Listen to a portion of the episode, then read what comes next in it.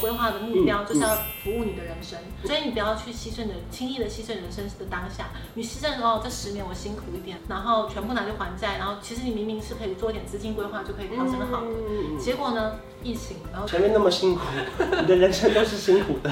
假设我们今天要创业，你觉得如果二十岁的年轻人他应该要先存十年，然后存到一笔钱去创业基金，还是他二十岁干脆是借一笔钱呢？好难回答，因为三十岁还是很年轻。我会建议，如果你是想要创业的人，你还是要有能力赚到自己的第一桶金，因为这是赚钱能力的培养。在影片开始前，请帮我检查是否已经按下了右下方的红色订阅按钮，并且开启小铃铛。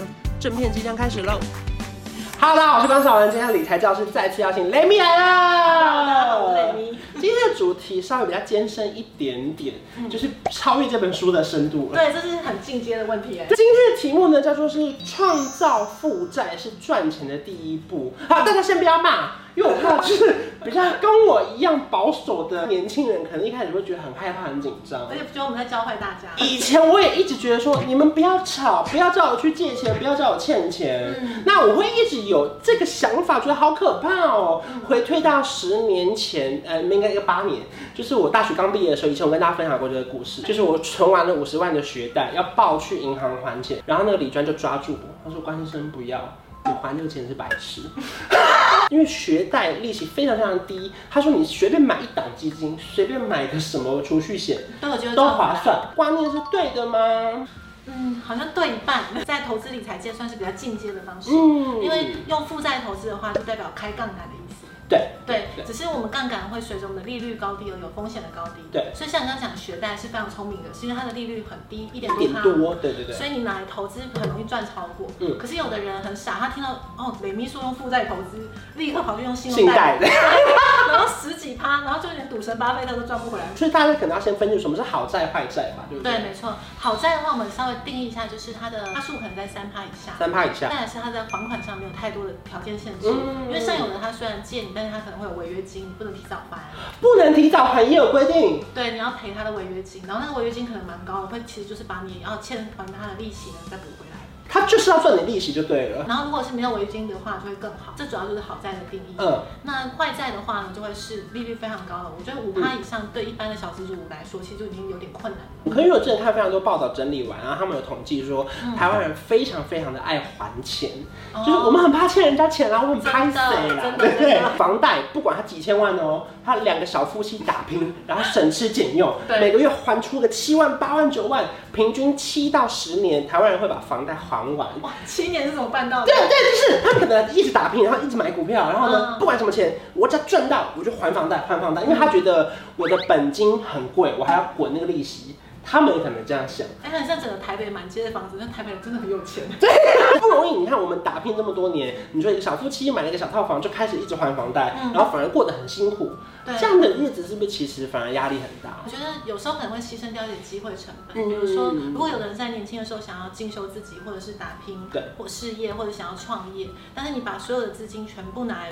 房子里面锁住，嗯，那我觉得七年还算幸运的，有的人还了十五年、二十年，嗯，那你人生有多好于二十年？所以还不如用适当的资产配置，让它变成稳定的还款就好了。然后有多余的钱，可以先优先拿来投资更有赚的东西，或者是拿来投资你自己。我觉得机会成本这里包含也可能带到大家的一些人生规划，没错。比如说有些人因为负债很多，压力很大，嗯，下班后可能老公又去斜杠，再兼了一份差，结果十年后他身体不好了。花更多钱，他赔上了健康也不一定，所以我觉得还是要量力而为。然后再来，其实我觉得大家可能一开始真的会想说：天哪，负债这件事情真的很可怕。就是因为平常以前我们在学校欠别人钱，我就很担心了，我一定要想办法快点下个月零用钱还给你啊。欠别人钱是该还，没错。对对对，就是我我自己都担心了，因为我不想欠别人钱嘛。我觉得我无事一身轻，我很清白。那么大家开始有比较大笔的债务，例如说学贷啊、房贷啦。好像其实有一派的人，他们是主张我们不要急着还，我越慢还越好。即便我今天是房贷的宽限期，你也不要还，你就是慢慢只还利息，对然后宽限期完了再还本金，你都不要提早缴，是这样吗？其实比较建议就是资金的应用为基准。嗯，其实如果是欠朋友钱、家人钱，还是早点还。对对对对，因为有可能会关系决裂。除非你抱持不用还。不 欠欠银行钱，我倒觉得就可以好好认真评估一下自己的需要，以自己的需要为主。嗯，因为比如说像你刚刚讲的学贷跟房贷，它利率都很低嘛，都一点多趴。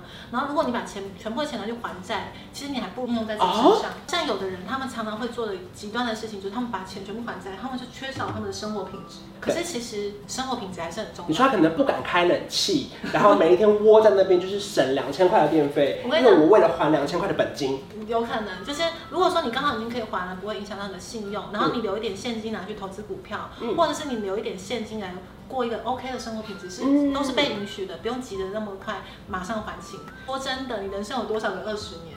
很多人都想要牺牲现在。对对对对，我想说，你看，我们假设现在三十岁，假设买了房子，嗯、我二十年后，我觉得我打拼，我辛苦一点，五十岁我体力好，老了，我还没讲完，我都觉得老了。把钱还一还。那假设我五十岁，我是不是就觉得我没有债务了？我现在多少钱我都拿去还。可那时候我可能没有力气赚更多的钱了。然后你的收入也可能不会翻倍，因为你投资自己也是需要花钱。我要哭了，对不起，怎么讲讲觉得很悲伤？急着还，慢慢的留一点钱在身上。划的目标就是要服务你的人生，所以你不要去牺牲你轻易的牺牲人生的当下。你牺牲哦，这十年我辛苦一点，然后全部拿去还债，然后其实你明明是可以做一点资金规划，就可以调整好。结果呢，疫情，然后前面那么辛苦，你的人生都是辛苦的。假设我们今天要创业。你觉得如果二十岁的年轻人，他应该要先存十年，然后存到一笔钱去创业基金，还是他二十岁干脆是借一笔钱嘞？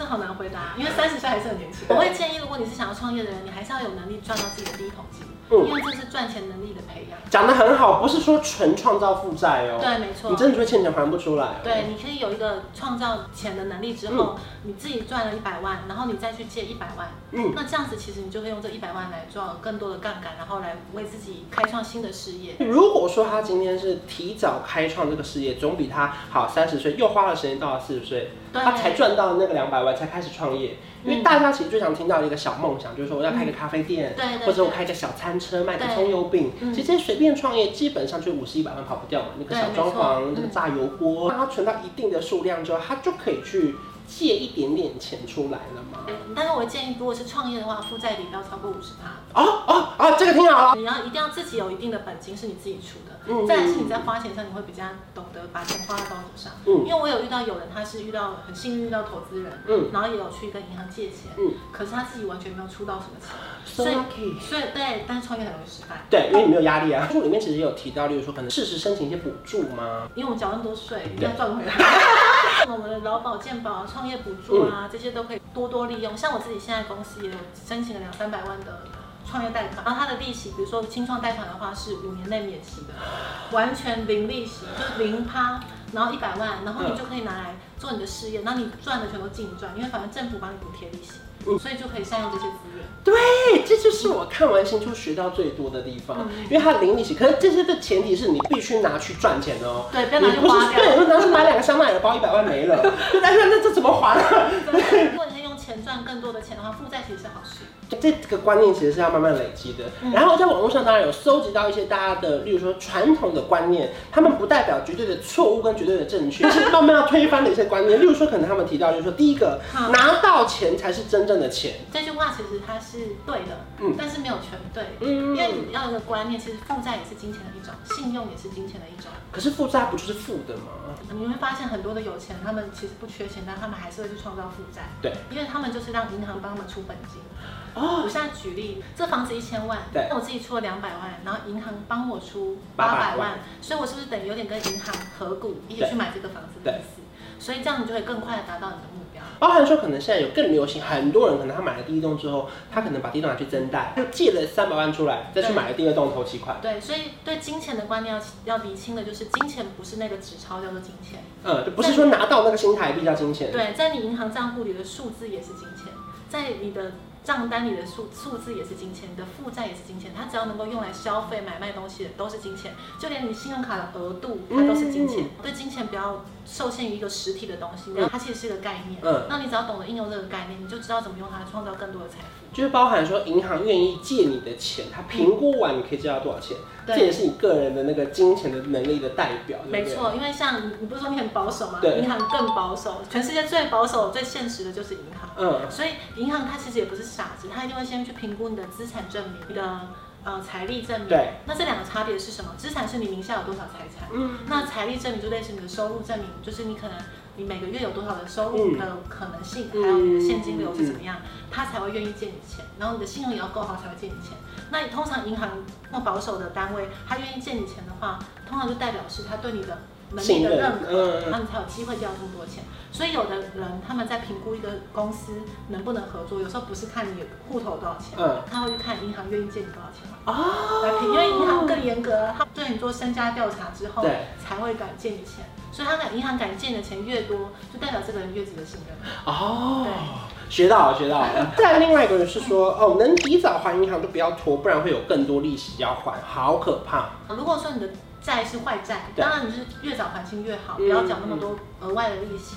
但是如果说我们其实人生除了投资报酬率以外，还有一个机会成本要考虑嘛。嗯。所以你的机会成本也非常重要。如果他先缴这一点利息，可以让你早点实现你人生的梦想，然后不会错过现在的时机的话，就值得投资。所以大家可能要认真思考一下你的全盘的考量。对。例如说你住了一个比较贵的房子，可是它可以让你气场更好。嗯。大家可以把你自己的人生考量考量进去。可是你窝在一个很小的地方，可以让你很不舒服，你每天就疲累，然后你心情又不好。对。只是为了存下多一点点，一个月省两千三千。以你的生活为考量为基准，这样子。还有一个是说，好，贷款年限越短越好，不要欠钱啦，压力很大哎、欸。嗯，但是实际上我们在规划债务的时候，我们其实反而会去评估。我们以房贷来说，嗯、房贷最常发生二十年、三十年，大概对，就是专员会给你选嘛，就是你要二十年、三年、四十年，那利息不一样哦、喔。当然你还的越短，你要缴的利息越少。对对对对对对。对，那可是通常我们还是会以你这个月每个月的现金流为考量。嗯。我们叫什么可支配所得？嗯。就是如果说你因为想要短一点还。所以二十年，可是你根本就没有钱生活，没有钱做别的事，然后会被压得很紧，会让你活得很痛苦。哦。那你不如把时间拉长。像我自己会比较倾向的策略是什么？比如说我一个三十年，嗯，那我是不是相对比较轻松？对。可是我每个月这自己的钱变多，投资股票的钱变多，嗯，那我是不是创造收入的可能性也变多？那这时候我可能在前面十年过后，我收入就翻了两三倍。嗯，我就不会把我所有的钱全部拿去还房贷，反而错过了很多机会成本。就是没有一个绝对的对或错，对不对？对对，你可能前面先慢慢还，可是你突然中间想一次还，可能也可以。适当的投资自己或投资自己的能力，嗯，你的收入有持续的成长，这才是最重要的。对。对。到负债的前一步，你一定得存到第一桶金。对。其实说真的，如果你没有第一桶金，什么事情都很难开始。第一桶金是一个纪律的训练，你只有练习存到第一桶金之后，你才会培养了一个存钱跟。投资的纪律，你后面再做其他的事，反而会更容易成功。讲的太好了，我再次跟大家推荐雷米的新书。谢谢。这一本真的是，如果你在理财路上想要有一个算是入门的导师，对，我觉得它非常白话，然后呢，非常多生活上一定可以用到的事情，你可以选择你要做还是不做，可是你必须知道有这个选项。对，我觉得这很重要。希望大家可以去，不管是网络上或是实体书，店都可以购买这本书。谢谢，谢谢关关帮我打书。太好看，太好看，太好看了。如果说你喜欢这支影片的话，不要去订阅我的频道，还有开启小铃铛。我们还要拍拍另外一支影片在我的频道，大家可以去看哦。大家可以订阅雷米的频道，因为有非常非常多关于理财知识跟新知在那边可以跟大家分享。谢谢大家，拜拜。我调个色有气氛，一起随手关关灯。